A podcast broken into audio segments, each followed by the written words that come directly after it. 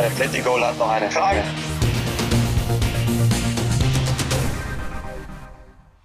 Moin zusammen zu Meine Bayern-Woche und nicht nur Julian Nagelsmann ist zurück aus seiner Corona-Quarantäne, sondern auch ich aus meinem Kurzurlaub und ich freue mich ganz besonders, weil wir einen tollen Gast heute haben, so viel sei vorab schon mal gesagt und ich freue mich natürlich auch auf dich, Flo. Moin. Moin, hast du in äh, Hamburg Urlaub gemacht oder war es doch Malle? ich bleib beim Servus. Schön, dass du wieder dabei bist. Mein lieber Scholli, das war anstrengend letzte Woche, aber ich habe dich ja angerufen. Aber umso schöner, dich jetzt hier wieder mit deiner grünen Bommelmütze zu sehen. Und ich habe ja hinter mir so einen grünen Vorhang. Also es könnte nicht besser sein, aber nein, wir sind nicht im Werder Bremen Podcast. Meine Bayernwoche Runde 28. Ja, man muss sagen, die Bayern, die haben Gefallen gefunden an der Zahl 5, ne? Also 0 zu 5 diese Klatsche im Pokal gegen Gladbach, dann das 5 zu 2 gegen Union Berlin auswärts und jetzt zu Hause 5 zu 2 gegen Benfica Lissabon in der Champions League. Damit auch das Achtelfinale klargemacht. Flo, vor zwei Wochen habe ich dir als Einstiegsfrage die Frage gestellt, sind das die besten Bayern aller Zeiten? Das kann man derzeit nicht mehr unbedingt sagen, oder? Boah, jetzt habe ich gedacht, äh, du willst darauf hinaus, dass sie es sind. Das war so euphorisch. Äh, nee, sind sie noch nicht. Aber auch dieser Vergleich, ich finde den immer schwierig, weil die Bayern äh, waren mal unter Guardiola eine Zeit lang unbesiegbar. Sie waren unter Flick äh, extrem dominant, äh, vor allen Dingen in den ersten Monaten. Und sie sind unter Nagelsmann einfach sehr, sehr gut in die Saison gestartet. Stichwort Wundertüte, letzte Woche sprachen wir drüber, das sind sie nach wie vor. Aber was auffällig ist, ist diese Torwucht, diese Torgeilheit. Die haben jetzt über 50 Tore, äh, weit über 50 Tore schon geschossen unter dem neuen Trainer. Das ist schon beeindruckend. Du kommst oft auf Julian Nagelsmann zu sprechen. Der war die letzten Spiele ja nicht an der Seitenlinie. Jetzt in der Champions League dann die Rückkehr an die Seitenlinie. Wie wichtig ist das, dass der auch wirklich da mit am Platz steht? Ganz, ganz wichtig. Da gibt es gar keine Diskussion. Man hat ihm das richtig angemerkt, wie er das vermisst hat, da an der Seitenlinie auch zu agieren. Und ich bleibe dabei, diese Bayern-Spieler, natürlich haben sie einen Automatismus auf dem Platz und äh, gibt Spiele, da bräuchtest du keinen Trainer an der Seitenlinie, aber sie merken, wenn da so ein Rumpelstilzchen rumturnt, wenn da einer die Leute antreibt und ich stand ja ab und zu schon mal am Spielfeld dran, wenn ich mich dann auf die Interviews nach Spielende vorbereitet habe und konnte dann die letzten Minuten immer noch mal manchmal zwischen den Trainerbänken verfolgen, gerade auch in Leipzig, da war ich ganz nah dran. Und wenn du dann mal siehst und hörst, wie der Davis antreibt, wie er ihm immer wieder sagt, go, go, go, oder wie er ihm sagt, pass auf, jetzt starte, geh in diesen Raum rein, auch mit Stanisic. Also das hilft schon den oder dem Spieler, der dann auf seiner Seite dann agiert. Also von außen ungemein wichtig. Du warst im Stadion gegen Benfica. Wir haben das Ganze bei Sport 1 im Fantalk im Fußballmuseum in Dortmund verfolgt mit tollen Gästen, unter anderem mit Thomas Wagner und Olaf Thon. Und hier kam die Diskussion über die Defensive der Bayern auf. Die ist derzeit nicht ganz sattelfest und insbesondere Upa Meccano wurde von den beiden in die Pflicht genommen. Ich würde sagen, wir hören da noch mal kurz rein. Ich sehe ein großes Problem bei Bayern aktuell äh, in der Personalie Upamecano. Ähm, mir erzählt seit zwei Jahren jeder, das wäre einer der besten Innenverteidiger Europas. Ich habe so viele Spiele in Leipzig gesehen, auch entscheidende wie das Pokalfinale, wo der so unfassbare Fehler gemacht hat. Und wir reden jetzt nicht mal über hm. einen Stellungsfehler, sondern katastrophale Fehler und so eine Leistung wie in Mönchengladbach also muss ich ganz ehrlich sagen, habe ich auf dem Niveau von einem Verteidiger lange nicht mehr gesehen. Hat er in Leipzig aber auch gemacht. Das sage ich ja gerade. Und deshalb sage ich, ich glaube, ein Innenverteidiger, das könnt ihr mehr, äh, viel mehr sagen, zeichnet sich dadurch aus auf dem Niveau, dass er vielleicht ein zwei richtig schlechte Spiele in der Saison haben und sonst, selbst wenn er keinen guten Tag hat, Durchschnitt spielt. Mhm. Und wenn du auf dem Niveau vier oder fünf Spiele in der Saison hast, die so daneben ja. liegen, dann ja, finde ich, ist das ein Problem. Das war nicht ganz billig sowieso, aber Olaf, ah, ja, bitte, ich, ich, finde, ähm, das, was ich vorhin angemerkt habe mit der Schnelligkeit, bringen beide mit. Auch Süle, der ja auch dann ähm, den Fehler noch gemacht hat, wo er keinen Elfmeter machen will. Ähm, und Nagelsmann macht ja gerade diese beiden richtig stark, vor allen Dingen den Süle. Und ähm, ich habe so ein Gefühl, die werden zurückzahlen und auch ein Upamecano wird diese ähm, Flüchtigkeitsfehler abstellen. Denn wenn er das nicht tut ähm, in diesem Jahr, so schnell kann man gar nicht gucken, wie schnell er dann auch wieder weg ist. Die Frage der Woche. Ja, und diese Diskussion ist auch unseren Zuhörern nicht entgangen. Und Michael hat dir dazu eine Frage gestellt auf Instagram. Und zwar würdest du das so unterschreiben? Teils, teils. Ich denke, Thomas Wagner hat schon recht. Upamecano ist jemand, der hat immer das Potenzial, auch mal einen Fehler zu machen. Er war bestimmt schon an fünf oder sechs Gegentoren direkt beteiligt, aber es ist noch ein junger Spieler. Er bekommt wahnsinnig viel Spielzeit. Er ist unter Nagelsmann gesetzt. Und ich glaube, dass dieser Upamecano diesem FC Bayern noch enorm viel Freude bereiten wird. Er hat Wucht im Zweikampf, der ist schnell, der ist sehr, sehr gut integriert in der Mannschaft, aber er muss natürlich noch so ein bisschen kaltschnäuziger werden. Ja, das merkt man ihm auch an und Nagelsmann hat das mal vor ein paar Tagen sehr, sehr treffend äh, bezeichnet, dass er gerade so gegen so Spielertypen wie, wie Kostic, ja, so schnell, wuchtig, auch abgezockte Spieler, da tut er sich eben noch ein bisschen schwer. Und das hat man ja auch gemerkt gegen Gladbach. Äh, da hat er gegen Embolo nicht gut ausgesehen. Also da muss er zulegen. Manchmal kommt er noch so ein Schritt zu spät. Sein Aufbauspiel finde ich sehr, sehr gut. Aber er muss an seinen Aufgaben beim FC Bayern wachsen. Deswegen bin ich auch gleichermaßen bei Olaf Thon, der sagt, Nagelsmann wird diesem Spieler zu noch einer ganz, ganz anderen Stärke verhelfen. Geht das Ganze so weit, dass du ihm zutraust, in Zukunft dann dieser ungefochtene Abwehrchef in München zu werden? Weil nach dem Abgang von Alaba und Boateng ist diese Planstelle ja immer noch so ein bisschen offen. Nein, das glaube ich nicht, aus dem einfachen Grund, weil Upamecano für mich kein Kommunikator ist. Und das ist etwas, was den Bayern abgegangen ist. Ich habe das mal in einem der Texte vor bestimmt schon einem Jahr mal beschrieben, dass die Bayern ein Kommunikationsproblem kriegen werden. Denn Alaba und Boateng, das waren Wortführer auf dem Platz und in der Kabine. Und das waren Spieler, an dem äh, haben sich auch die anderen so ein bisschen orientiert auf dem Platz in den gewissen Momenten. Und jetzt hast du teilweise hinten die Situation, du spielst mit Pavard, mit Hernandez, mit Upamecano. Das sind teilweise drei Franzosen auf dem Platz. Und da kann mir jeder sagen, was er will. Das ist eine andere Kommunikation, als wenn da Alaba und Boateng stünden. Und Süle ist jetzt auch nicht der Lautsprechertyp, wenngleich man ihm schon ansieht, dass er in diesem Punkt deutlich zugelegt hat. Also um ein Anführer zu werden in der Bayern-Defensive bedarf es eben auch dieser ganz speziellen Kommunikation. Die kann aber sich bei Upamecano natürlich auch mit Selbstbewusstsein entwickeln.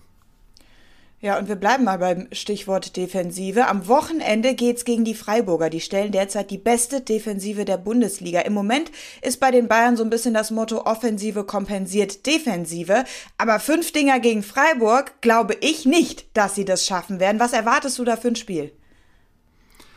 Boah, zu Hause, da sind die Bayern eigentlich so eine Macht und spielen sich in so einen Rausch rein und äh, wenn ich da richtig informiert bin, glaubt ich, wird auch am Samstag die Hütte wieder voll sein, weil dann erstmals jetzt auch die Dauerkarten zählen, also getragen von dieser Allianz Arena, vielleicht wieder mit dem einen oder anderen Sonnenstrahl. Da sind die Bayern zu Hause ganz ekelhaft zu bespielen. Und äh, man merkt das ja auch bei den anderen Gegnern, die stehen teilweise gut, die ersten Minuten brechen dann aber ein, weil die Bayern nicht aufhören zu marschieren, wenn sie in diesem Torflow sind. Und der Konkurrenzkampf, gerade in der Offensive, auch da benutze ich gerne nochmal das Wort ekelhaft. Der ist ekelhaft aus positiver Sicht, denn da darf sich gar keiner erlauben, dass er sich mal 30, 40 Minuten rausnimmt. Das heißt, jeder muss sich da in jeder Minute profilieren und das merkst du gerade ganz, ganz gewaltig und deswegen traue ich den Freiburgern eine Überraschung zu. Also ich traue diesem Christian Streich zu, dass er da irgendwie den Bayern einen Punkt entlockt. Ich glaube aber nicht daran. Und wenn die Bayern, wie gesagt, zu Hause richtig Hunger haben, schenken sie auch den Freiburgern drei, vier, fünf Dinger wieder ein. Dann hast du gerade herausragend zur Offensive übergeleitet und dann machen wir hier auch weiter. Und zwei haben auch wirklich herausragend gegen Benfica gespielt. Und das waren Lewandowski, einmal mehr muss man ja sagen, und auch Kingsley Coman. Man könnte an der Stelle ja sagen, ausgerechnet die beiden. Ist das vielleicht ein Zeichen? Immerhin stehen hier ja noch Vertragsverlängerungen aus. Rummenigge ist zuletzt nochmal deutlich geworden. Beim Thema Haaland und Lewandowski hat er gesagt, die beiden zusammen absolut keine Option. Und nach meinem Empfinden ging der Tenor eher so Richtung lieber nochmal verlängern mit Lewandowski. Ja, gibt es nach wie vor noch keine klare Tendenz und auch noch keine klaren Äußerungen, aber fange ich bei Koman an. Der hat natürlich momentan wieder die Phase der Weltklasse. Die hat er ja auch schon ganz oft gezeigt, gerade auch so nach diesem goldenen Kopfballtor im Champions League Finale in Lissabon gegen Paris, da hat er auch ganz starke Wochen, aber bei ihm ist das Stichwort Konstanz. Und wenn er das konstant auf den Platz bringt, was er jetzt die letzten zwei, drei Wochen gezeigt hat, dann gibt es an Koman kein Vorbeikommen. Dann ist er einer der besten Flügelspieler auf dem Planeten, wie ihn ja auch Nagelsmann bezeichnet hat. Da gehe ich mit ihm d'accord. Und natürlich weiß er, er möchte ein gewisses Gehalt haben, er möchte weit über die 15 Millionen Euro bekommen bei den Bayern, aber das bieten sie ihm eben aktuell nicht. Aber Koman weiß natürlich auch, wenn ich hier nicht meinen Wunschvertrag bekomme und ich bleibe jetzt konstant, zeige diese Leistung und ich gehe vielleicht als ablöserfreier freier Spieler 2023, was der Worst Case wäre für die Bayern, dann hat er natürlich einen riesen Markt. Also klar, setzt er sich eben mit seinen Leistungen auch in Szene und die Bayern unter Druck. Und dann ist es bei Lewandowski, so wie es eigentlich immer ist, für den fällt mir auch kein Superlativ mehr ein, aber der zeigt schon ganz, ganz deutlich, hier du Erling Haaland, pass mal auf, mir ist das sowas von Bums, ob du da bei uns äh, gespielt wirst. Ich bin hier, ich mache meine Buden und ich muss dir mittlerweile echt sagen, Jana, kann man sich erlauben, diesen Lewandowski gehen zu lassen? Ist auch wirklich mal eine Frage an dich, weil, lass mich das noch ganz kurz sagen. Ich habe mir jetzt beim Schlafengehen nach dem letzten Spiel, dachte ich mir so, das ist doch eigentlich unfassbar, ob ich jetzt Reporter bin oder Fußballfan etc. Wir beschweren uns immer über die Attraktivität der Liga, aber Woche für Woche, alle drei Tage sehen wir beim FC Bayern den, glaube ich, besten Spieler der Welt. Und den kannst du dir dann, den kannst du dann einfach nicht gehen lassen. Na, gerade nicht der FC Bayern, bei dem ja auch immer dieses Thema Mia San Mia, dieses Wir-Gefühl, diese Wertschätzung auch groß geschrieben wird. Das hat man ja auch im Fall Ribery ganz deutlich immer zu spüren bekommen, auch nach außen. Und ich kann mir auch nicht vorstellen, dass die Bayern da intern ihm jetzt das Zeichen geben würden, zu sagen, wir sind bereit, dich abzugeben in der Form, in der er gerade ist. Also für mich auch absolut undenkbar. Und ich finde es auch schön, weil die, für mich passt auch einfach Lewandowski und der FC Bayern zusammen. Und da soll bitte zusammenbleiben, was zusammen gehört. So, Lewandowski Lewandowski und ähm, Koman sind aber nicht die einzigen beiden Bayern-Stars, bei denen eine Vertragsverlängerung, sagen wir mal, im Raum steht. Neues aus der Mannschaft. Wir machen weiter mit Serge Gnabry und das ist irgendwie echt ein zähes Ding, oder Flo? Es ist zäh. Es ist zäh. Ich weiß, ihr könnt es nicht mehr hören und denkt euch, äh, wann wird endlich das war, was der Blettenberg gesagt hat, jetzt schon seit Wochen und Monaten, dass er unterschreibt. Ich kann es euch noch nicht sagen. Was ich sagen kann, ist, das ist eine Information, die ich am, äh, wann war es, am Mittwoch erhalten habe. Es sieht gut aus. Die Gespräche verlaufen positiv, aber man kann derzeit noch nicht davon sprechen, dass das Ding auf der Zielgerade ist. Und es kann mir auch noch niemand sagen, wann das dann der Fall sein wird, geschweige denn über welche Vertragslaufzeit man da jetzt spricht. Also es bleibt dabei, der wird verlängern. Davon bin ich felsenfest von überzeugt, auch nach meinem Wissensstand. Aber der Weg dorthin, der ist wohl noch ein bisschen steiniger als gedacht oder als vielleicht auch suggeriert, auch mir gegenüber von noch im Vergleich vor ein paar Wochen. Von daher abwarten. Ja, einen steinigen Weg hat auch Marc Rocker zu bestreiten. Der wollte sich ja eigentlich nach eigenen Aussagen unter Julian Nagelsmann durchsetzen. Stand jetzt muss man sagen, klappt das noch nicht. Stehen da jetzt die Zeichen dann doch eher auf Abschied? Definitiv. Da wird alles versucht werden, um ihm dann eine neue Perspektive im Winter zu ermöglichen. Rocker und der FC Bayern. Es war ein Experiment. Es klappt nicht. Ich bin gespannt, wie es ausgeht. Ich habe gehört, dass es äh, schon den einen oder anderen Bundesligisten gibt, der die Fühler nach Rocker ausgestreckt hat. Die Frage wird sein, pochen da die Bayern auf eine Ablösesumme überhalb der 5 Millionen Euro, dann wird es, glaube ich, schwer, weil das schon ein hoher Preis ist für viele Mannschaften. Aber ich glaube, dass die Bayern auch schon einsehen, dass Rocker und der FC Bayern, das ist kein Ding, das von Erfolg gekrönt ist, wenngleich Rocker ein, ein toller Spieler ist, sehr, sehr akzeptiert und integriert in der Mannschaft. Aber es reicht dann vielleicht einfach nicht von der Leistung her, von der Qualität her. Beim FC Bayern, ich traue ihm zu, dass er bei einer Mannschaft so im Mittelfeld der Bundesliga eine sehr, sehr gute Rolle spielen kann. Eine sehr gute Rolle gespielt hat gegen Benfica auf jeden Fall Tanguy Nianzou. Er hat sein Startelfdebüt gegeben und hat seine Sache echt richtig gut gemacht. Was hat das denn jetzt vielleicht auch für Konsequenzen? Ja, stellt sich auch die Frage, ne? wäre das vielleicht einer, wo die Bayern sagen, den könnten wir uns vielleicht vorstellen, nochmal zu verleihen, damit er regelmäßig auf Spielpraxis kommt. Ist ja ein total hochgepriesenes, junges, 19-jähriges französisches Innenverteidiger-Talent. Aber er hat beim FC Bayern jetzt eben noch nicht so die Chance bekommen. Das war in Ordnung gegen Lissabon. Es war jetzt noch nicht das Goldene vom Ei. Aber er hat zumindest mal ein Lob von Nagelsmann bekommen, nachdem der ihn ja für Trainingsfehler so ein bisschen noch in die Mangel genommen hat. Mir wurde versichert, dass Stand jetzt davon ausgegangen wird, dass Tanguy Niasu im Winter bleibt beim FC Bayern. Aber da war eben diese, wie soll ich sagen, dieser Zusatz Stand jetzt. Soll heißen, auch da kann es sein, dass vielleicht nochmal was passiert, muss man schauen. Also wir äh, merken an der Stelle auch, die Eier von Florian Plettenberg zum Frühstück sind nicht gelb innen drin, sondern gold. So ist das halt beim Chefreporter. Das Goldene vom Ei. Aber gut. Also das ist ja jetzt, das werden wir auch auf keinen Fall rausschneiden.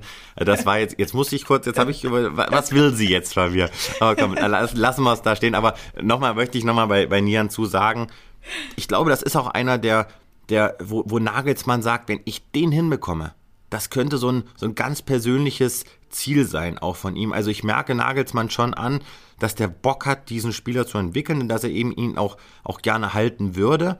Aber es ist eben auch, es bringt diesem Spieler auch nichts, wenn er dann eben keine Spielzeit bekommt. Die Fans hoffen, dass Julian Nagelsmann auch Bock hat, Musiala zu entwickeln, denn das war auch echt ein Thema, als die Startelf rauskam gegen Benfica. Müller nämlich auf der Bank. Das ist ja eigentlich dann die Chance für Musiala, aber auch Musiala eben auf der Bank. Und viele Fans haben sich eben die Frage gestellt, wenn nicht jetzt, wann dann? Die Frage habe ich dann dir gestellt, Flo im Fan-Talk, und du hast die Frage Julian Nagelsmann gestellt. Ja, siehst du mal, also so kann sich das verzahnen. Genau, ich habe Nagelsmann eben jene Frage gestellt nach Abpfiff gegen Lissabon, warum ist Musiala hinten dran? Und da holte er ganz weit aus, um am Ende zu sagen, das wird ein ganz großer, vielleicht einer der besten, die es so beim FC Bayern gegeben hat, das glaube ich ihm auch, aber er hat eben auch erklärt, es fehlt eben gerade so ein bisschen noch bei Musiala. Ich glaube, damit meint er auch so diese Defensivarbeit, dieses körperliche, das Spiel gegen den Ball, das intensive Spiel gegen den Ball.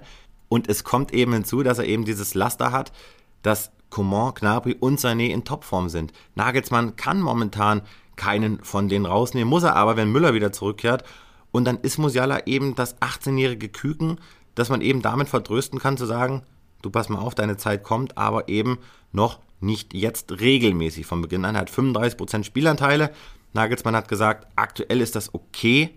Am Saisonende wäre es nicht okay. Er hat gesagt, dann wäre es scheiße von mir. Das war ein Zitat von Nagelsmann weil das wäre dann Indiz dafür, dass er ihn nicht genug gefördert hat. Aber man sieht, selbst ein Supertalent, wie es Musiala ist, tut sich beim FC Bayern in der Offensive sehr, sehr schwer.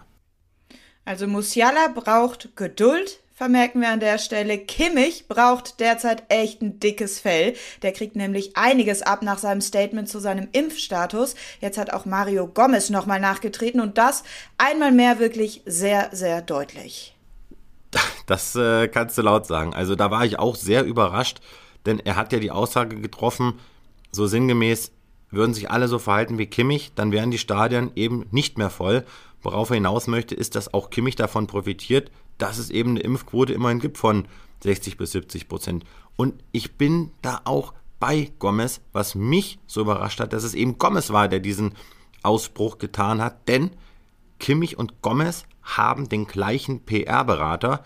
Also da sieht man, Gomez ist ein autarker, selbstbestimmter Mensch und es ist eben schon auch etwas, was, ja, was einfach polarisiert, was weiterhin polarisieren wird und was, was eben dazu führen wird, dass sich jeder auch dazu äußern wird. Aber man sieht eben auch, dass Kimmich nicht nur Unterstützung erfährt, sondern eben auch mächtig Gegenwind, unter anderem auch innerhalb der Kabine. Also man muss jetzt nicht glauben, dass alle Mitspieler sagen, oh ja, was der Kimmich als Mitspieler gesagt hat, das ist richtig. Ich weiß, dass es durchaus so ist, dass das eben auch innerhalb des Vereins skeptisch mitunter gesehen wird, dass er diese Äußerung getroffen hat bei Sky und dass er eben ja derart verkündet hat, warum er sich hat nicht impfen lassen.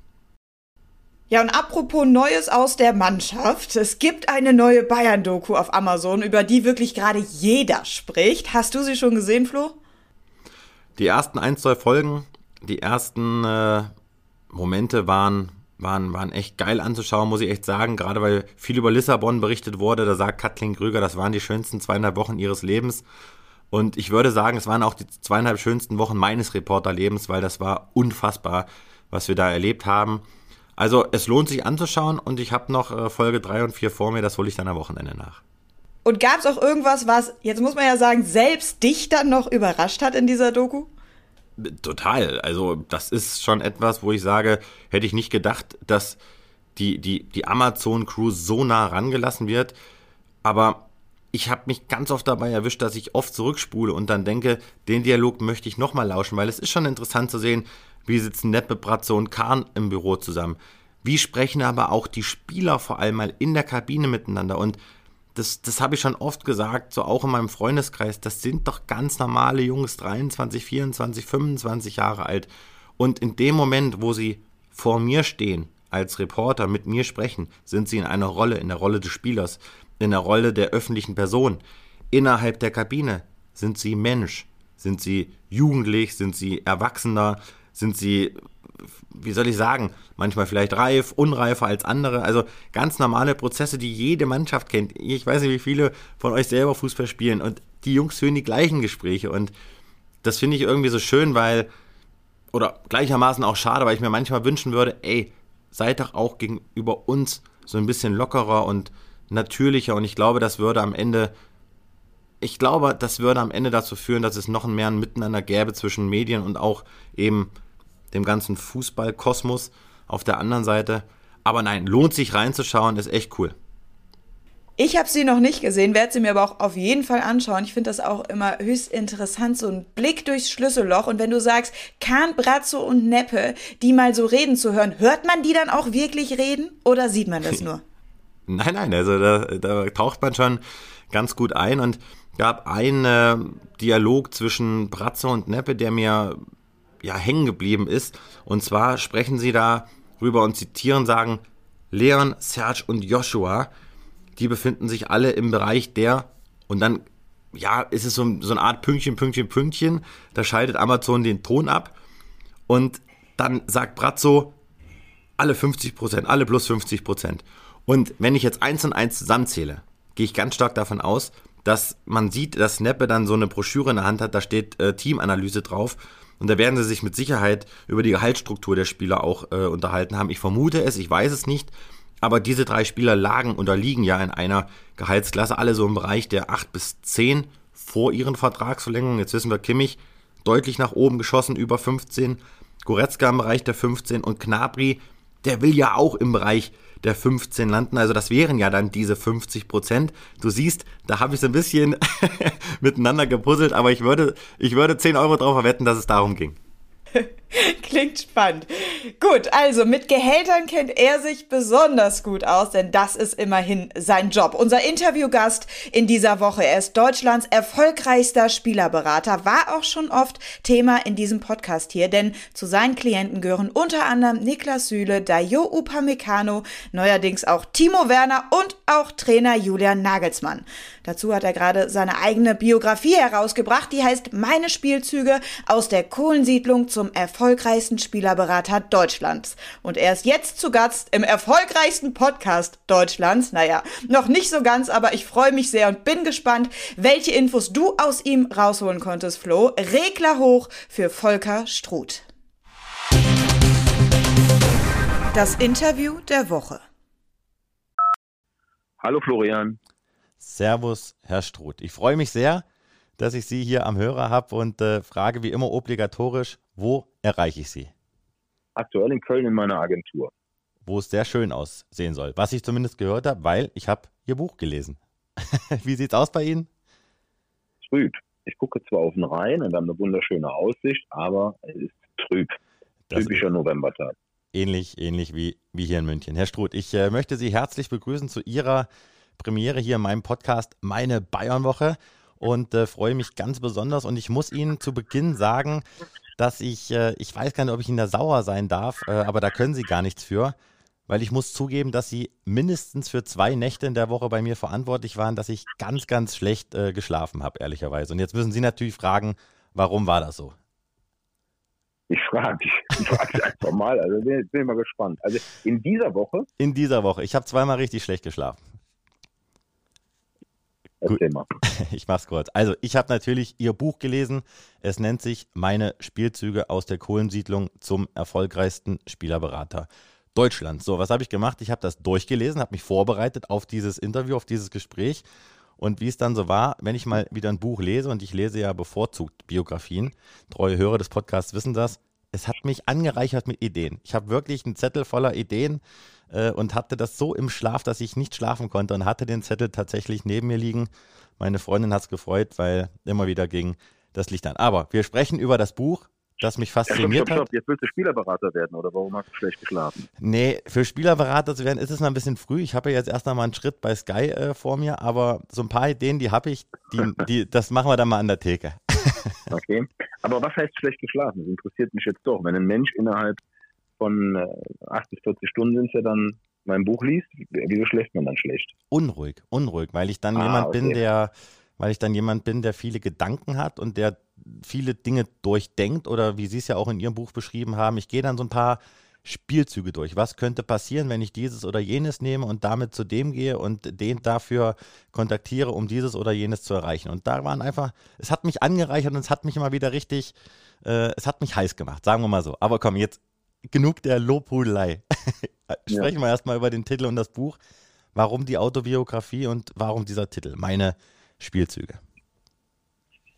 Also, ähm, entstanden, äh, das erste Mal mit einem Buch konfrontiert wurde ich zwei Tage nach dem WM-Finale 2014. Da rief mich ein Journalist an, der mich kennt und sagte immer, ich über deine Geschichte, ich möchte ein Buch schreiben. Ne? Das ist nie Profi gewesen, kommst aus einfachen Verhältnissen und ähm, ja, jetzt machst du das sieben Jahre und drei, drei deiner Spieler sind da im Finale auf dem Platz gewesen, einer haut sogar rein.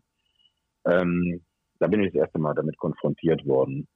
Das zweite, äh, das zweite Momentum war, als mir meine Tochter irgendwann mal samstags morgens beim Frühstück, nachdem sie einen Artikel gelesen hat in, in einer Zeitung, äh, in dem ging es um Spielerberater, in dem sie mir dann sagte, Papa, du bist auch ein Spielerberater. Hm? Das war jetzt nicht unbedingt der schönste Artikel über Spielerberater, den liest man ja sowieso selten, also schöne äh, Artikel, sondern meistens sind es ja irgendwelche Geschichten, die mit Geld oder sonst was zu tun haben. Das war auf jeden Fall das, das zweite Momentum. Und ähm, irgendwann ähm, habe ich mich dann entschieden, ein Buch zu schreiben, und zwar aus zwei Gründen. Das eine ist, ich möchte meine Geschichte erzählen ähm, und damit auch vielen jungen Menschen Mut machen. Ich habe mich äh, sehr über einen Anruf von Carsten Maschmeyer gefreut, der mein Buch gelesen hat und mir sagte, dieses Buch ist mein Weihnachtsgeschenk 2021. Das schenke ich all meinen Gründern dieses Jahr, die müssen diese Geschichte lesen. Ähm, und der zweite Grund, äh, warum ich das Buch geschrieben habe, ist den Menschen da draußen äh, mal zu erzählen, was macht ein Spielerberater überhaupt. Ja, mir hat noch vor, vor einigen Jahren ein, ein ebenfalls bekannter Journalist gesagt, solange Menschen wie ich ähm, nicht mal den Vorhang öffnen und ähm, den Leuten da draußen erzählen, was macht ein Spielerberater eigentlich, wie sieht das Tagesgeschäft von einem Spielerberater aus, ähm, wird sich das Image des Spielerberaters nie ändern. Ja.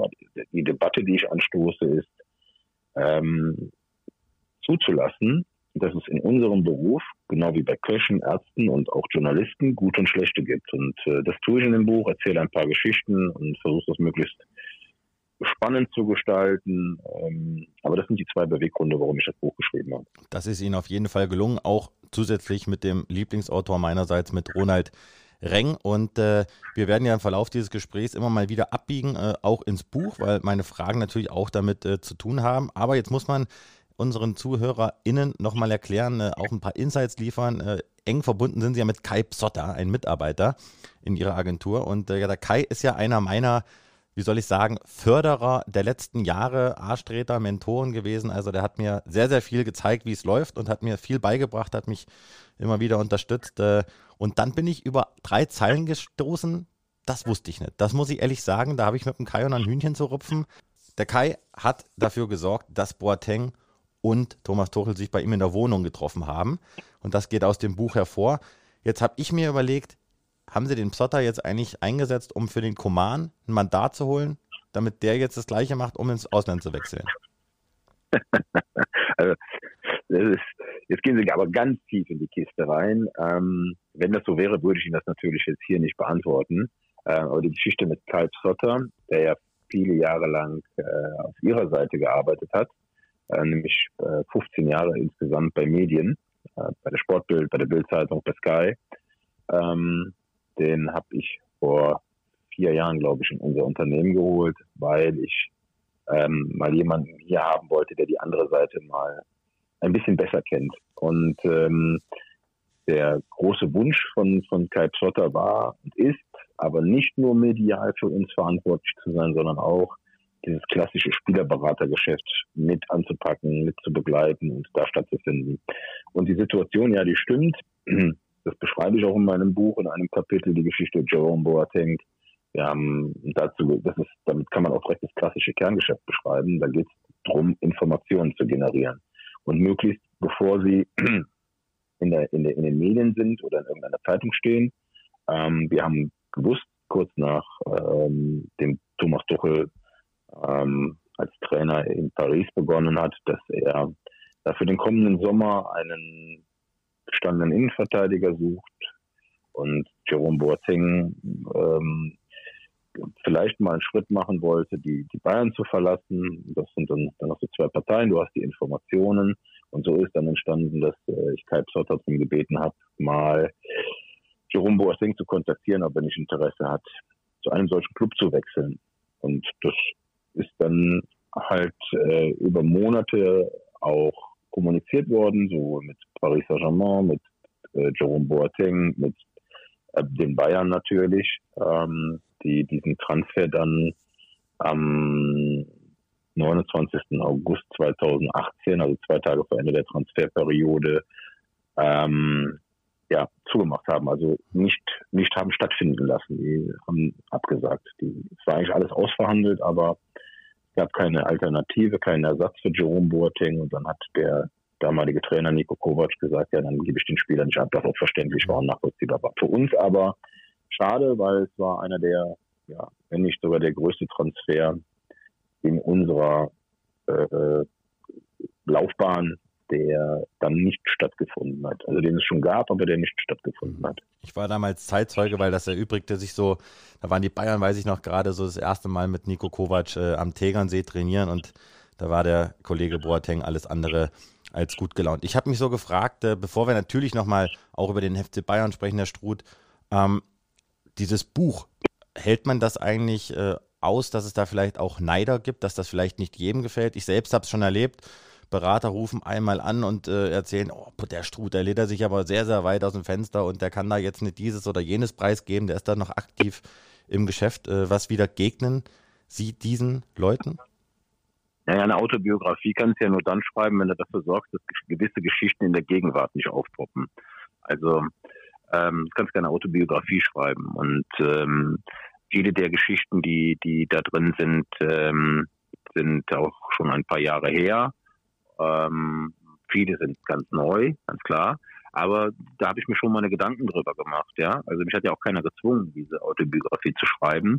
Aber ich habe es ja eingangs erklärt, warum ich das mache. Und wenn du es dann machst, ja, dann musst du es auch ein bisschen spannend gestalten. Und ähm, deswegen habe ich auch in diesem Buch, ähm, naja, eine gewisse Bereitschaft gezeigt, zu polarisieren und nicht nur ähm, darauf zu warten, dass man mir jetzt hier jeden Tag einen Blumenstrauß dafür schickt. Also die meisten Menschen, die das Buch mittlerweile gelesen haben, die, die finden es toll und, und ähm, finden die Geschichte spannend und äh, sagen vor allem, boah, das, das, das, hätte ich so nicht gedacht, das habe ich nicht gewusst.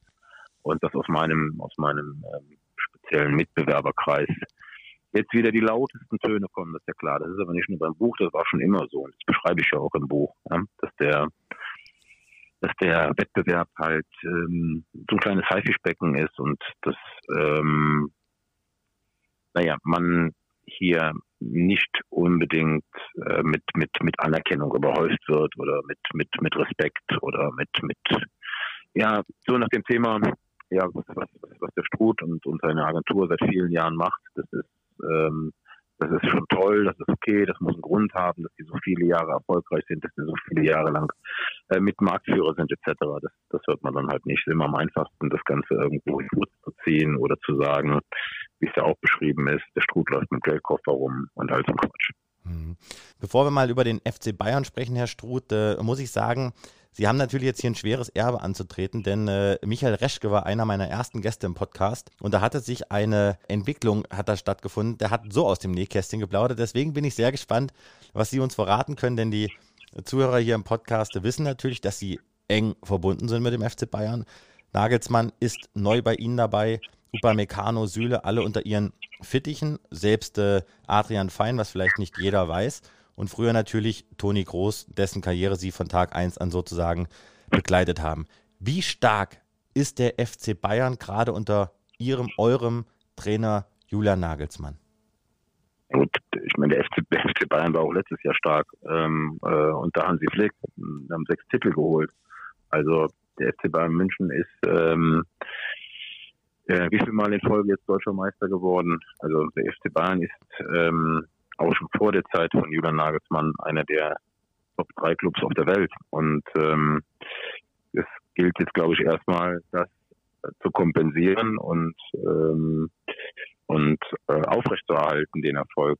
Und bin da aber auch sehr zuversichtlich, weil Julian ist der einzige Trainer, den wir mit unserer Agentur äh, begleiten und beraten und das hat einen Grund, weil ich habe, und das beschreibe ich ja auch im Buch, irgendwann vor vielen Jahren mal gesagt, ich will keinen Trainer beraten oder keinen Trainer mehr beraten. Genau. Und bei Julian haben wir eine Ausnahme gemacht, ähm, was heißt eine Ausnahme gemacht? Das hört sich ja so an, als wenn er äh, glücklich sein darf, dass, dass, dass, dass wir das jetzt für ihn äh, machen, sondern umgekehrt, wir sind glücklich, dass wir es für ihn machen dürfen, weil er einfach als Mensch und als, als, als Fußballlehrer ähm, Champions League ist, top ist, in, in allen Bereichen. Und ähm, ich glaube, dass Bayern München für die nächsten Jahre einen und für mich sogar den Top-Mann äh, verpflichtet hat. Mhm.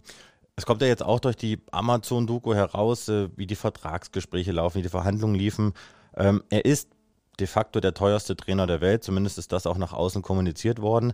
Jetzt habe ich mich gefragt, ist es denn so, dass vielleicht Julian Nagelsmann auch eine Ausstiegsklausel haben könnte? Bei Spielern gängig, Usus, aber ist es so, hat Julian Nagelsmann eine Ausstiegsklausel? Also wenn er eine hätte, würde ich Ihnen das jetzt nicht sagen, ähm, weil ähm, auch wenn ich mich in meiner Autobiografie ein wenig geöffnet habe, dann aber mit für mich vertretbaren Informationen. Ähm, jetzt Vertragsinhalte von einem Trainer, der aktuell bei Bayern München unter Vertrag ist, ähm, zu kommunizieren, das, ähm, das kann ich nicht machen. Ähm, aber die Aussage ist, wenn er eine hätte, dann würde ich Ihnen das nicht sagen. Aber der Gedanke ist ja nicht so schlecht, oder? Also ist das eine Entwicklung, wo Sie glauben, das könnte mal passieren? Also nochmal, es, es fängt ja jetzt an, Trainer kosten Geld. Also warum sollten Trainer nicht irgendwann auch eine Ausstiegsklausel haben? Oder ist das. Ja, nein, im Moment, ich glaube, es gibt sehr viele Trainer, die eine Ausstiegsklausel haben, ja, und hatten. Und äh, dass dadurch auch, auch ähm, der ein oder andere Wechsel schon, schon äh, ermöglicht wurde. Ähm, ich bin dafür bekannt, gerne Ausstiegsklauseln in die, in die Verträge meiner Spieler zu packen, aber ähm, das ist nun mal ein sehr sensibles Thema und es gibt ja Clubs, die, die ähm, schließen das auch für sich aus, sowas mitzugehen. Ich sage, es kommt immer darauf an, in welcher ähm, Konstellation man sich gerade befindet, ja. Also äh, auch mit, mit Spielern, wie, wie, wie sehr ist ein Spieler umworben? Also wechselt jetzt ein Spieler ähm, äh, von A nach B, ähm, gibt es nur B, gibt es auch C, D, E, also sind da drei, vier Interessenten an diesem Spieler dran. Und desto mehr Interesse, das ist ne, das Angebot äh, oder besser gesagt, der Preis richtet sich immer nach Angebot und Nachfrage. Und so ist das auch mit der Ausstiegsklausel oder auch mit Optionen, die in einen Vertrag eingebaut werden können. Mhm. Ähm, es kommt immer auf die Verhandlungsposition an, in der du dich befindest. Und äh, ich finde es wichtig, wenn Spieler Ausstiegsklauseln haben, aber ich kann auch durchaus verstehen, dass es Vereine ähm, für sich ausschließen und ähm, ja, möglichst ähm, keine Spieler oder Angestellten mit einer Ausstiegsklausel unter Vertrag haben. Das gibt's. Aber nochmal, ich vertrete ja eine andere Seite und ich, mein Job ist, ähm, äh, dafür zu sorgen, dass man für alle Fälle, ob es gut läuft oder ob es schlecht läuft, äh, Lösungen zu haben. Und da ist eine Ausstiegsklausel ähm, oft hilfreich. Ja, okay, dann das will ich mal, das nehme ich mal so mit und äh, tippe trotzdem drauf, dass Sie äh, als Beraterfuchs da etwas eingearbeitet haben. Ähm, wie gehen Sie in Gespräche ran, um, um, wie soll ich sagen, Trainer oder Spieler für Sie, für Ihre Agentur zu überzeugen? Welche sind Sie da empathisch, zuhörend, vereinnahmend, laut, leise? Das kommt immer darauf an, der dir gegenüber sitzt. Ne? Wir müssen wissen, es gibt mehr Spielerberater als Profifußballer. Und ähm, wenn da draußen ein talentierter 17-jähriger Junge rumläuft, weil an 14-Jährigen treten wir nicht ran, das ist auch so eine Thematik, die mir viel zu wenig diskutiert wird, dass das äh, Alter von, von Spielern oder ich muss mal sagen von Kindern, die von Beratern angesprochen werden, äh, immer jünger wird, ähm, habe ich mich immer gegen gewehrt, werde ich auch weiter tun. Ähm, aber jetzt nehmen wir mal das klassische Beispiel, da ist ein 17-jähriges Top-Talent ähm, bei ähm, Borussia Dortmund, spielt dort in der mit, mit, mit, mit 17 Jahren in der in der U19 und das sehen dann 30 Berater oder 50 oder was, wie viel auch immer. Die versuchen ja alle irgendwo ähm, mit hoffentlich den Eltern ähm, nicht mit dem Jungen direkt, weil wir machen es dann über die Eltern, einen Termin zu kriegen. Du musst die Nummer rauskriegen, da musst du versuchen, einen Termin zu kriegen. Und die können sich ja nicht mit allen hinsetzen. Also das mhm. erste, die erste Hürde ist mal überhaupt einen Termin zu bekommen. Und wenn du dann einen Termin hast, ja, dann musst du natürlich schauen, dass du dann derjenige bist, der ähm, genügend Argumente dabei hat, ähm, den Spieler und seine Familie davon zu überzeugen, dass wir die richtige Agentur sind. Und das hat natürlich auch mit Empathie zu tun, das hat mit Zuhören zu tun, das hat mit, ähm, mit Angeboten zu tun in Form von Dienstleistungen, mit Erfahrungen zu tun, das hat was mit einem Portfolio zu tun. Also das ist ähm, ein breites Spektrum, was du da, ähm, was du da brauchst. Und ähm, dann musst du natürlich gucken, was, was hat die andere Seite für Bedürfnisse. Das ist ja nicht jeder Spieler gleich, das ist nicht jeder Mensch gleich, also ist auch nicht jeder Spieler gleich. Der eine hat die Schwerpunkte, der nächste hat wieder die Schwerpunkte. Da muss man sich drüber unterhalten, ob man das, ob man das seriös liefern kann äh, oder halt nicht. Mhm. Darum, darum geht's. Wie schnell erkennen Sie, ob jemand, der meint, Berater werden zu können, das Zeug hat, ein guter Berater zu sein? Ähm, also hört sich boniert an, ist aber so, ich erkenne das ziemlich schnell, weil... Ähm, Sie können ja sein, wie Sie sind, ne? Also wir möchten ja auch, nochmal, also das Buch nicht nur lesen, sondern man will ja auch den Menschen kennenlernen. Also Sie können ja... Naja, das ist schon eine Aussage, wenn man, wenn man behauptet, ja, ich erkenne das ziemlich schnell. Also ich hab, wir haben hier bei uns in der Agentur aufs Jahr gesehen 300 Bewerbungen von Menschen, die möchten gerne Spielerberater werden. Das ist immer das Kuriose, ne? Also draufgehauen, aber komischerweise möchten es viele machen, ob das Anwälte sind, ob das äh, ähm, Studienabsolventen sind, ob das Lehrer sind, ob das äh, ehemalige Trainer sind, ob das gescheiterte Sportdirektoren sind, egal was, irgendwo, man sieht ja, wer da alles in diesem Business auf einmal auftaucht. Ähm, viele Menschen wollen Spielerberater werden. Und für den Spielerberater gibt es keine Profilbeschreibung. Ich glaube, du brauchst, na klar, du musst, du musst Ahnung vom Fußball haben, du musst ein, ein, ein, kaufmännisches Verständnis haben, also du musst ein vertriebliches Geschick haben, aber du musst vor allen Dingen musst du menschlich ganz viele Antennen haben, weil du hast äh, mit, mit, mit so vielen verschiedenen Menschen zu tun, ähm, dass du einen großen Empathiehaushalt brauchst. Und ich mhm. erkenne mhm. das ziemlich schnell, ob dann jemand ähm, in seiner Struktur als Mensch, wie er spricht, wie er sich bewegt, wie er redet, Gestik, Mimik, alles, was dazugehört, was er erzählt, ähm, ob er in der Lage ist, junge Menschen zu begleiten. Ist er einfühlsam? Wie geht er, wie geht er mit Menschen um? Das sind so, das, ich kann das gar nicht, ne, das ist jetzt schwer in einem Podcast das zu beschreiben. Ähm, das ist ähm, trotzdem etwas, wo ich äh, ein gutes Gespür für habe und deswegen habe ich hier auch ein paar gute Leute in meiner Agentur. Das ist, ähm, das ist mir geglückt. Das meiste im Leben sage ich immer, kann ich nicht.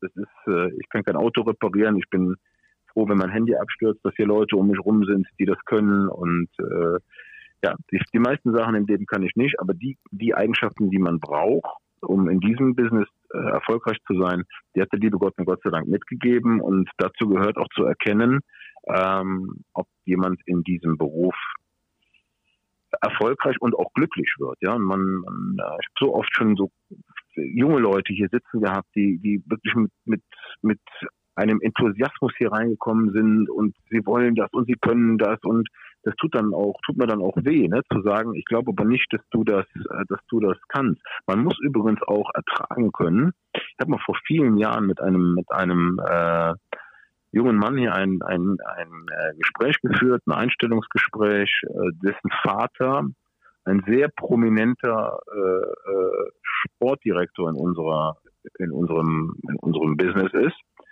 Ähm, der wollte mal in die mal hören oder mal versuchen, wie sieht sie auf dieser Seite aus. Und dem habe ich dann nachher gesagt, pass auf, wir machen das. Du kannst ja anfangen, das war freitags das Gespräch, aber am Montag, wenn du hier losfliegst, bist du ein Spielerberater. Hat er mich angeguckt und, und äh, hast gemerkt, wie, wie, wie, wie erschrocken der war. Du bist ein Spielerberater. Dann habe ich ihm die Geschichte von meiner Tochter erzählt, die, die mich damals mal darauf angesprochen hat, nachdem sie diesen Artikel in der Zeitung gelesen hat. Aber du bist ja auch ein Spielerberater. Ähm, und dann rief er mich samstags an und dann sagte zu mir, Holger, ey, ich habe echt schlecht gepennt, du hast recht. Ich kann das nicht. Weil ihm nicht klar war, was das für eine Tragweite hat, dieser Job. Doch, ihm wurde das dann, glaube ich, klar. Ihm wurde dann klar, ähm, hat mit Sicherheit auch was mit seinem Vater zu tun gehabt, ne? dass, äh, dass das schwer vielleicht für ihn und für die Familie schwer vermittelbar war, aber er hat gesagt, wie du das gesagt hast, ich bin dann ein Spielerberater. Ähm, ja, das, das, er wollte das dann nicht. er wollte das dann nicht. Und da kann man dran erkennen, was dieser, dieser Job des Spielerberaters teilweise für ein Image hat, ja. Also was da, was da stattgefunden hat in den letzten Jahren. Jetzt wiederhole ich mich, das ist mit ein Grund, warum ich das Buch geschrieben habe, damit man mal zulässt, ähm, dass es auch in unserer Branche gute und schlechte gibt und dass man vielleicht mal beschreibt, was passiert hier eigentlich und was macht ein Spielerberater genau. Und vor allen Dingen versuche ich zu beschreiben, dass ein Spielerberater auch ein Mensch ist da komme ich ganz zum Schluss noch drauf, Herr Struth, weil ich weiß ja, dass Sie, äh, ich, oder weiß das ohnehin erstmal zu schätzen, dass Ihr Handy jetzt eine Dreiviertelstunde äh, nicht klingelt und dass Sie sich da wirklich Zeit genommen haben. Deswegen gestatten Sie mir, bevor wir da zum, zum Ende kommen, lassen Sie uns nochmal über so ein paar Personalien pflügen. Äh, die Bayern-Fans sind natürlich, sie lechzen nach Informationen aus erster Hand. Ich kann sie Ihnen ja meistens nur aus zweiter Hand geben. Niklas Süle, Buch, Seite 171. Da beschreiben Sie, wie Sie damals bei Groß, wo Sie wussten, der verlängert nicht, hatte noch ein halbes Jahr Vertragslaufzeit, wo sie quasi proaktiv bei Manchester United, Real, Barcelona gesagt haben, Leute, passt auf, der Bursche kommt auf den Markt, ihr könnt jetzt hier mal äh, eifrig Bett bieten. Ist das jetzt bei Süle, muss man sich das ähnlich vorstellen? Es ist ja eine ähnliche Vertragskonstellation. 2022 läuft der Vertrag aus, noch habt ihr nicht verlängert, er ist ab Januar, kann er frei verhandeln. Wie sieht es da aus? Ab Januar. Wir sind ja noch nicht in einem halben Jahr. Aber natürlich muss man jetzt ähm, irgendwann mal ähm, ja in so einen Entscheidungsprozess kommen. Da sind wir noch nicht. Übrigens hatten wir damals bei Toni Kroos kein Corona. Ähm, da, äh, die Gespräche, die da mit den mit den mit den Bayern liefen, die waren in einem ähnlichen Zeitraum, aber nochmal, es war kein Corona. Und hier kann man kann man sagen, da ist ähm, da ist alles offen. Das, da wird es jetzt irgendwann, das, ich meine, jeder, der sich mit dem Business auskennt, der, der weiß, dass es da jetzt irgendwann mal zu Gesprächen kommen wird und die werden stattfinden und dann muss man mal schauen, was passiert. Verlängert er? Was glauben Sie? Der Spieler entscheiden. Mein Job ist, ist ähm, Informationen zu besorgen, ja, und, und dem Spieler diese Informationen mitzuteilen. Und, und um Informationen zu besorgen, braucht es Gespräche, Dialoge und die werden jetzt irgendwann in den nächsten Wochen stattfinden und da muss man schauen. Aber ob er verlängert oder nicht, ähm, das muss der Spieler entscheiden. Ich habe, wir haben eben in der Aufzählung mit, mit, mit zwischen mir und Bayern München, also das zwischen mir und Bayern München, haben sie ein paar Protagonisten genannt, haben sie einen vergessen, Mario Götze. Hat da vor vielen Jahren hat es mal diesen, diesen sehr emotionalen Wechsel von Borussia Dortmund zu Bayern München gegeben. Und auch da, das beschreibe ich auch in meinem Buch, ähm, hat es der Spieler entschieden und nicht ich. Wir, wir Spielerberater, wir sind ähm, ähm, wenn wir in solche Termine gehen, in solche Verhandlungen gehen, dann sind wir immer vorher mit den Wünschen, mit den Bedürfnissen, von mir ist auch mit den, mit den Forderungen der Spieler beauftragt. Also ich, das wird draußen immer so, so ein bisschen dargestellt, als wenn wir da reingehen und dann als, als, als, als, als wenn der Spieler unmündig wäre, da jetzt irgendwelche äh, Forderungen stellen und dem Spieler gar kein Mitspracherecht geben, sondern man muss sich das wirklich so vorstellen, von mir können Sie jetzt die, die, die Situation Niklas Süde da als Beispiel nehmen. Das wird mit dem Spieler besprochen. Was möchtest du? Ähm, was sind deine Ziele? Was sind deine Wünsche? Was sind deine Voraussetzungen? Und mit genau diesen Informationen geht man dann in Gespräche mit dem Club. Und wenn die dann scheitern, so wie das damals bei Toni der Fall war, dann wird man mit Sicherheit dann auch irgendwann mal äh, mit, mit anderen Clubs sprechen müssen. Ich meine, der Spieler kann ja nächsten Sommer nicht, nicht, nicht, nicht äh, aufhören, Fußball zu spielen. Ähm, so war das bei Toni auch. Das ist ja unser Geschäft, für Optionen zu sorgen und vorbereitet zu sein. Aber entscheiden muss der Spieler das am Ende der Tage alleine. Trotzdem kamen Gerüchte auf, Newcastle United, die werden natürlich jetzt äh, viele Leute, viele Spieler angreifen, aber ist das wirklich eine Adresse, wo Sie ihm Sie sind ja auch Berater, also Sie sind ja in beratender Funktion, wo Sie ihm vielleicht auch abraten würden von. Am Donnerstag hat die Bild gemeldet, dass äh, Süle Gespräche konkrete oder Sie konkrete Gespräche mit Newcastle geführt haben sollen und Süle sogar interessiert sei. Ich habe sofort äh, etliche Anfragen bekommen auf Instagram und auf Twitter. Stimmt das? Also was hat die Bildzeitung gemeldet? Ich habe das gerade akustisch nicht verstanden. Dass Niklas Süle Gespräche mit Newcastle United geführt hat? Beziehungsweise sein Management und der Spieler sogar interessiert sei. Nein, es sind keine Gespräche geführt worden. Und zum Thema Newcastle United, das ist doch jetzt wieder so ein typisches Beispiel. Ja, da steigt ein Investor rein, der da diesen Verein angeblich zum reichsten Verein äh, Europas macht und dass da jetzt jede Woche gebe ich Ihnen jetzt schon Brief und Siegel, irgendwo ein Gerücht auftaucht. Spieler XY wechselt zu Newcastle United. Da können Sie jetzt schon die Uhr nachstellen. Das ist, ähm, das ist jetzt letzte Woche der Niklas Süle gewesen. Das ist dann, was weiß ich, äh, übernächste Woche dann äh, vielleicht der Coman und dann in, in drei Wochen ist es dann auf einmal doch der Mbappé. Vielleicht bringen Sie den Haaland auch mit dem Club in Verbindung.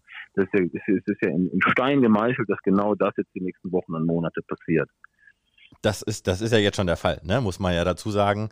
Klar, äh, aber nichtsdestotrotz denke ich, dass Süle, wenn er denn sich vielleicht einem englischen Club anschließen würde, er wäre zu höherem berufen. Außerdem muss man erstmal sehen, die müssen ja erstmal die Klasse halten, Newcastle. Also das ist ja nochmal ein ganz, äh, ganz anderes Thema. Äh, Sie haben sich. Bitte? Das sehen Sie. So, also von daher ist das ja äh, jetzt erstmal nicht von konkretem Interesse, wie Sie es ja auch gerade schon gesagt haben. Sie haben sich Timo Werner geschnappt. Das hat in der Branche für viel Aufruhr gesorgt. Der zweite Spieler nach Süle, den sie von, von Karl-Heinz Förster abwerben konnten, abgeworben haben. Auch darüber sprechen sie ja im Buch. Und sie sagen ja selbst, dass sie mit dem Abwerben für so eine gewisse Aggressivität, das war das Wort, was sie beschrieben hatten, unter so diesen Beratern entfacht haben. Können Sie das, würden Sie das, hat man da Mitleid, wenn man dem einen Berater irgendwie einen wichtigen Spieler abwirbt? Also ähm, ich muss meinen Job machen und ähm, der Job heißt, Fußballspieler zu akquirieren und die dann in, in Arbeitsverträge zu vermitteln. Ob sie dann bei ihrem Club verlängern oder irgendwann mal wechseln, ist was anderes und nicht drei Wochen nachdem man den akquiriert hat, in ein Arbeitsverhältnis zu vermitteln, sondern irgendwann mal. Ja, das ist unser Kerngeschäft. So muss man das beschreiben. Fußballer zu akquirieren und die dann in marktgerechte, zeitgerechte und leistungsgerechte Arbeitsverträge zu vermitteln.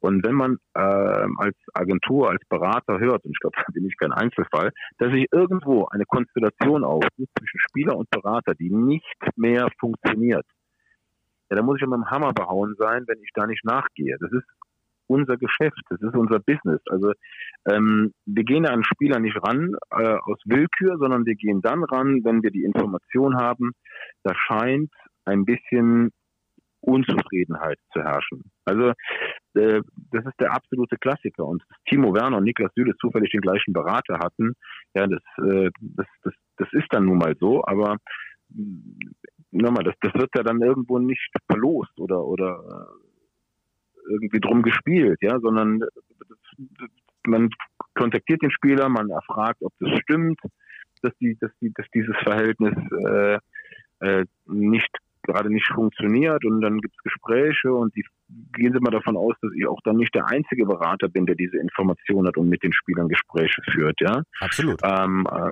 sondern das, äh, das sind dann mehrere und Spieler werden ihre Gründe haben, warum sie sich dann jeweils für einen neuen Berater entscheiden. Das bin ja nicht immer ich, das sind ja auch, auch meine Mitbewerber, die tagtäglich ihren Job machen und gucken, wo gibt es Konstellationen zwischen Spieler und Berater, in denen es nicht funktioniert und, ähm, und äh, versuchen dann den Spieler für ihr Portfolio zu gewinnen. Das ist ein ganz normaler Prozess. Glauben Sie, dass Timo Werner seinem Erfolgstrainer aus Leipziger Zeiten nach München nochmal irgendwann folgen wird, wenn es vielleicht bei Chelsea nicht zufriedenstellend weiterläuft für ihn? überhaupt kein Thema aktuell. Also jetzt lief er die letzten Wochen für Timo vor seiner Verletzung, ähm, hat viel gespielt, viel von Anfang an gespielt, auch in der Doppelspitze mit Lukaku zusammen. Es hat alles gut ausgesehen. Jetzt hat er sich leider blöd verletzt. Und ähm, ähm, dann schauen wir mal, wenn er in ein paar Wochen zurückkommt, ähm, ob, das, ob er da ansetzt, wo er, wo er vor seiner Verletzung aufgehört hat, hat Tore in der Nationalmannschaft geschossen. Also zurzeit gibt es überhaupt gar keine, gar keine Gedanken in irgendeine Richtung. Okay. Was ich immer geil fand, äh, im Buch auch nachzulesen, äh, jeder mochte sie und hat sie da auch als, als guten Typen beschrieben, aber alle waren dann irgendwie, äh, hatten Ehrfurcht davor, wenn es dann ums Geld ging, wenn sie mit einem Spieler ums Eck kamen. Sind Sie ein harter Verhandlungspartner? Also ich glaube mal, dass grundsätzlich jeder Verein immer dann glücklich ist, wenn ein Spieler oder die Familie ähm, ohne Berater durch die Tür kommt. Das hat gar nicht immer was mit mir zu tun. Und wenn es dann schon ein Berater ist, dann ist man, glaube ich, auf Vereinsseite nicht unglücklich, wenn es dann ein kleinerer Berater oder ein unerfahrener Berater ist. Da ist schon was dran. Und ähm, das hat sich ja bei mir über die Jahre aufgebaut. Ja, mit Sicherheit hat man in den Jahren 2007, 2008, 2009, als wir begonnen haben, äh, ähm, ja, anders gedacht. Ne? Nur wenn man viele, viele Jahre in diesem, in diesem, in dieser Branche unterwegs ist, dann weiß man schon, dass man erfahren ist und dass man informiert ist und dann, ähm, ja nochmal, ein Verein ist, glaube ich, immer am glücklichsten, wenn ein Spieler ohne Berater durch die Tür kommt. Was allerdings nicht mehr so oft der Fall ist, es sei denn, der Spieler heißt Josua Kimmich.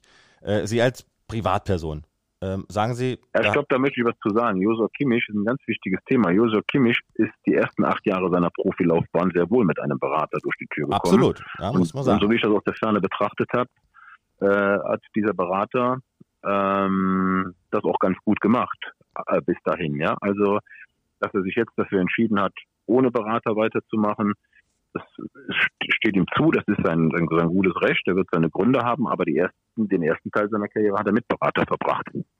Haben wir auch schon hier zu Genüge äh, dargestellt, also da gibt es gar kein Vertun und das war halt seine private Entscheidung, dann den letzten Vertrag selbstständig äh, zu vertreten. Aber Sie als Privatperson, Herr Struth, die ganze Impfdiskussion, ist das etwas, wo Sie auch mit Ihren Spielern drüber sprechen? Sagen Sie, da hat sich der Kimmich äh, mit seinen öffentlichen Äußerungen vergaloppiert?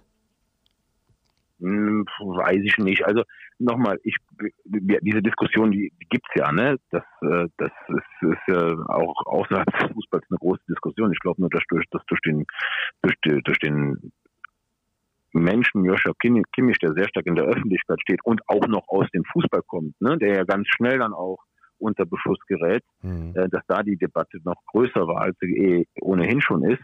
Aber selbstverständlich ähm, spreche ich mit meinen Spielern darüber und ich empfehle auch jedem Spieler, sich impfen zu lassen, weil er dem, und das nicht aus, aus für sich selbst, sondern für, für, für die Gesellschaft, also für den, für den anderen. Und wir bewegen uns in einem System, in dem es um viel Geld geht und tragen da auch ein Stück weit Verantwortung.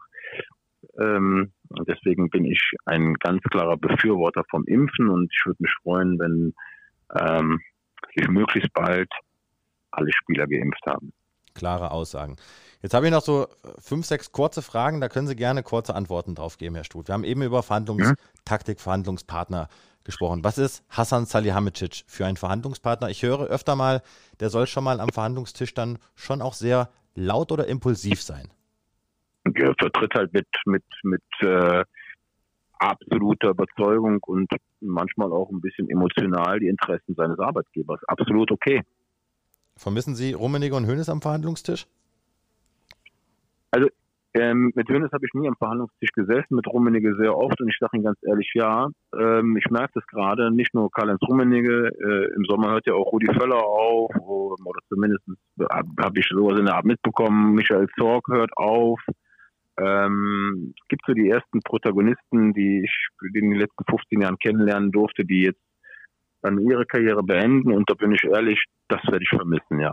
Das glaube ich. Hönes nannte sie mal Persona non grata. Gab es mal eine Aussprache am Tegernsee? Der Uli Hönes hat in der, in der Kinopremiere des Toni Kroos Films hinter mir gesessen.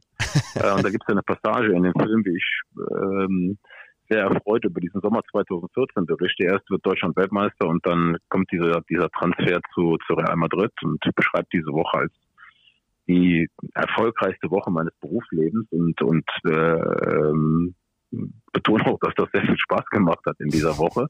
Äh, und das kommt im Kinofilm vor und Uli Hoeneß hat hinter mir gesessen und mich kurz umgerührt, gegrinst, alles geklärt. Und äh, ähm, wir Spielerberater und die Clubs, ja, wir werden nie die, die, äh, soll man sich nicht vorstellen, dass wir, dass wir ganz tiefe Freundschaftsbeziehungen miteinander pflegen, weil wir werden immer unterschiedliche Interessen haben und unterschiedliche Parteien vertreten. Ähm, aber in den meisten Fällen läuft das doch sehr fair ab und und und sehr seriös ab. Und äh, das ist ein Club äh, und gerade ein Protagonist aus unserem aus diesem aus diesem ganzen Business mit Uli Hoeneß, sehr emotionaler Mensch. Ähm, ähm, auch mal böse sein darf, wenn es äh, nicht läuft wie gewünscht, kann ich auch verstehen. Ich bin ja auch ab und zu emotional, wenn es mal gegen mich läuft. Deswegen passiert. Als Spielerberater musst du gucken, dass du ein gutes Portfolio mit Spielern hast und dann bist du auch schnell keine Persona non grata mehr. Schöne, schöne Worte. Sie haben in der Sportbild beim geschätzten Kollegen Axel Hesser, da durfte ich damals meine ersten Praktikumstage absolvieren, äh, schon ausreichend über Haaland und das Gesamtpaket äh, gesprochen. Sie sagen, die Bayern werden sich den Haaland nicht leisten können. Aber was glauben Sie wirklich? Glauben Sie, die verlängern mit Lewandowski nochmal über 23 hinaus oder werden die alles probieren, um bis zum letzten Moment abzuklopfen, ob sie Haaland vielleicht doch bekommen könnten? Das kann ich nicht sagen, das weiß ich wirklich nicht. Und äh, auch zum Thema Haaland ist nicht mein Spieler. Ich bin da gefragt worden, äh, wie ich das Ganze einschätze. Und äh, ein Spieler, das hat man ja vor, vor ein paar Wochen erfahren, mit, mit dem mittlerweile teuersten Marktwert.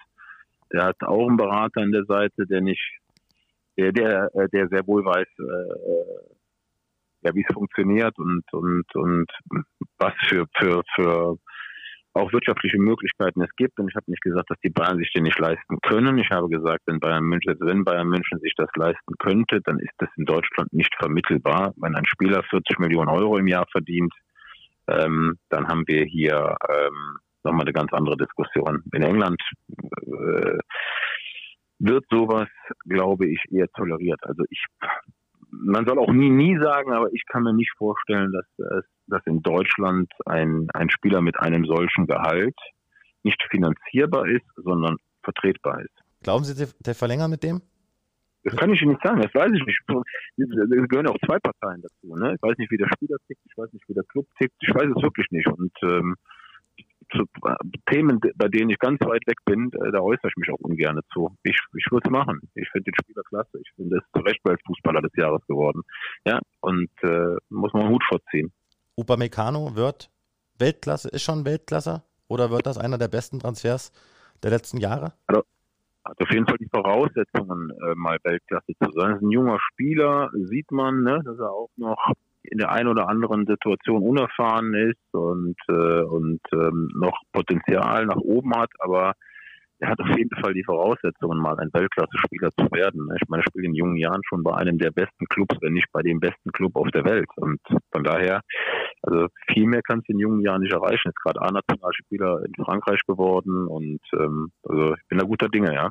Alles außer den EM-Titel hat Toni Groß erreicht. Vertragsende, da wäre er 33 Jahre alt, 2023. Macht er sein Vertrag, beendet er seine Karriere bei Real Madrid als vielleicht oder als der erfolgreichste deutsche Spieler seiner Zeit oder geht er nochmal nach England? Da gibt es ja auch ein paar Gerüchte, Man City, Pep Guardiola will ihn wohl nochmal haben. Können Sie uns da aufklären? Zu Toni jedes Jahr Gerüchte. Also jeden Sommer. Was gut ist. Toni Groß Was gut ist. Nach Juventus Turin, nach Manchester etc.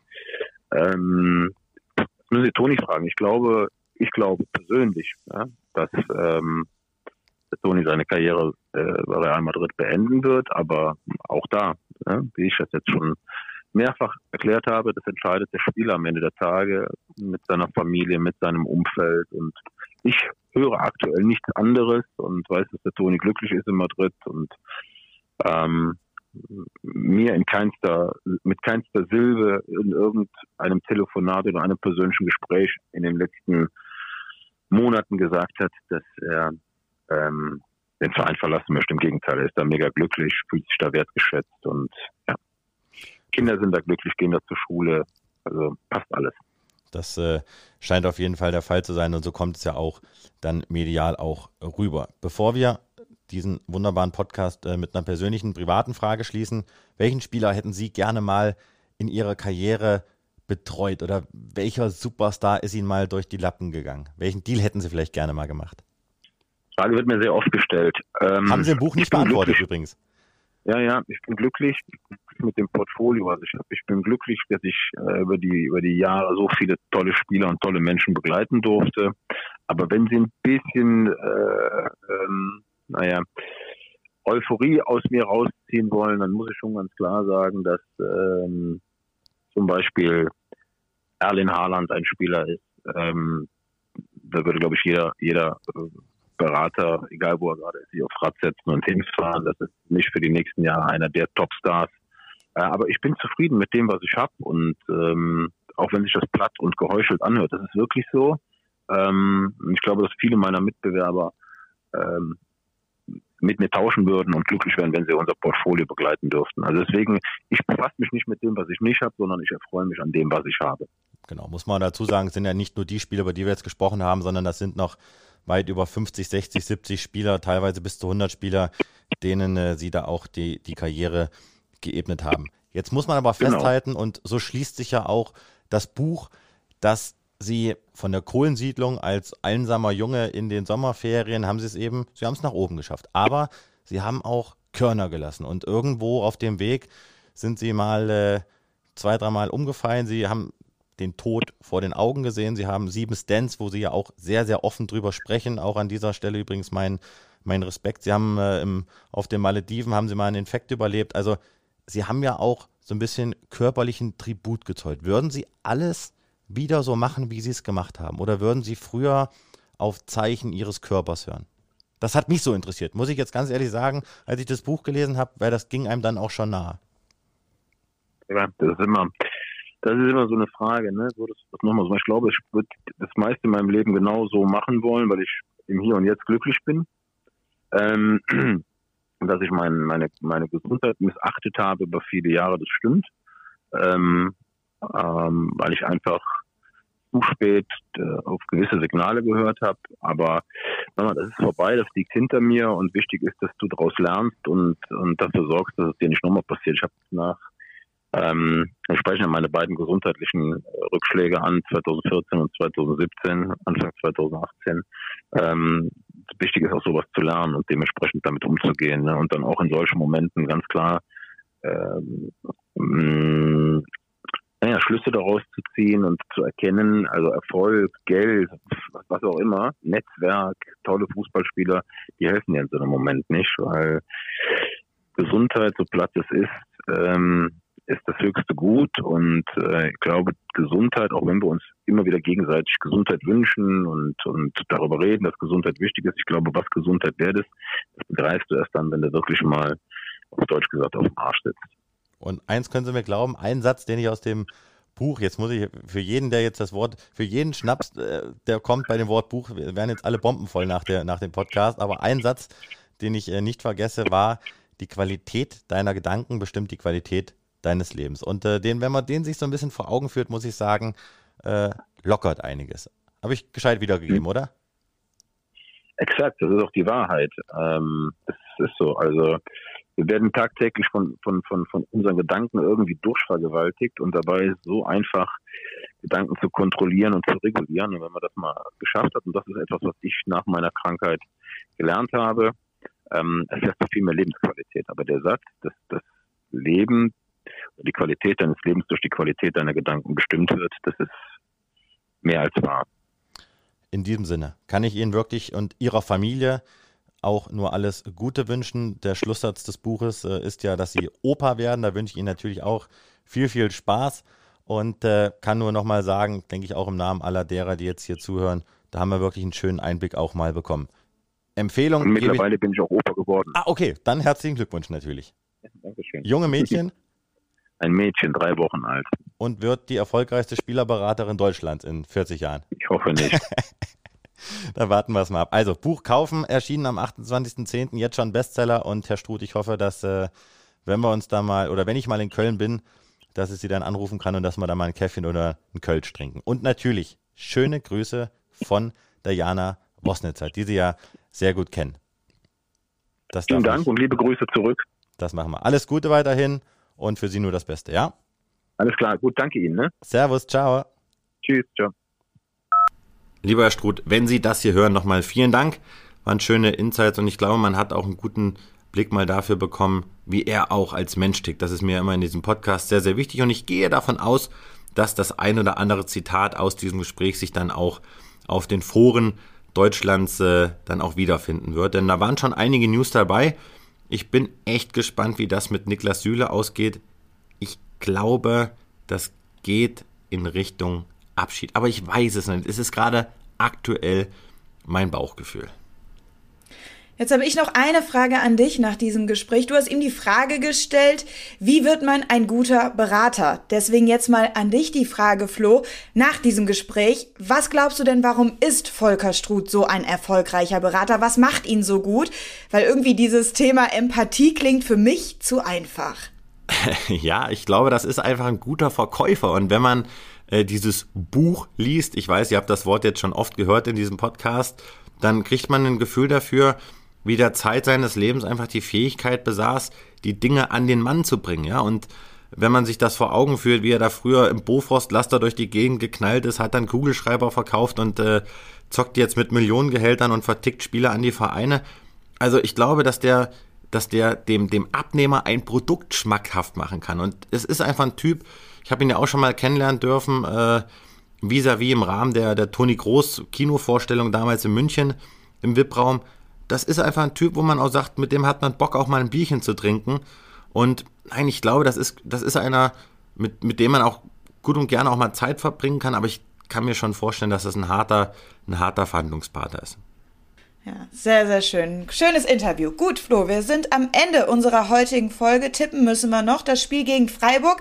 Danach ist erstmal Länderspielpause angesagt. Gegen Union hattest du ein Unentschieden getippt. Das war nix. Ich das hatte 3 zu 0. Ich sag mal, das war gar nix. Mein 3 zu 0 stimmt zumindest die Tendenz zum 5 zu 2, ne? Also gleiche Tordifferenz, gibt ein extra Pünktchen. So langsam hole ich auf und ich sage jetzt gegen Freiburg, das wird ein Remis. Ich sage 1 zu 1.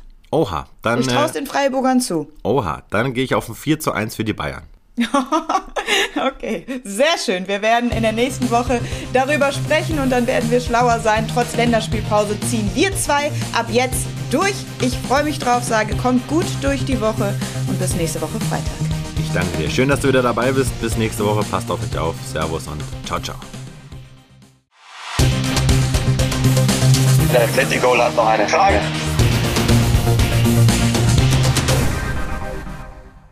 Schatz, ich bin neu verliebt. Was? Da drüben. Das ist er. Aber das ist ein Auto. Ja, eben. Mit ihm habe ich alles richtig gemacht. Wunschauto einfach kaufen, verkaufen oder leasen. Bei Autoscout24. Alles richtig gemacht.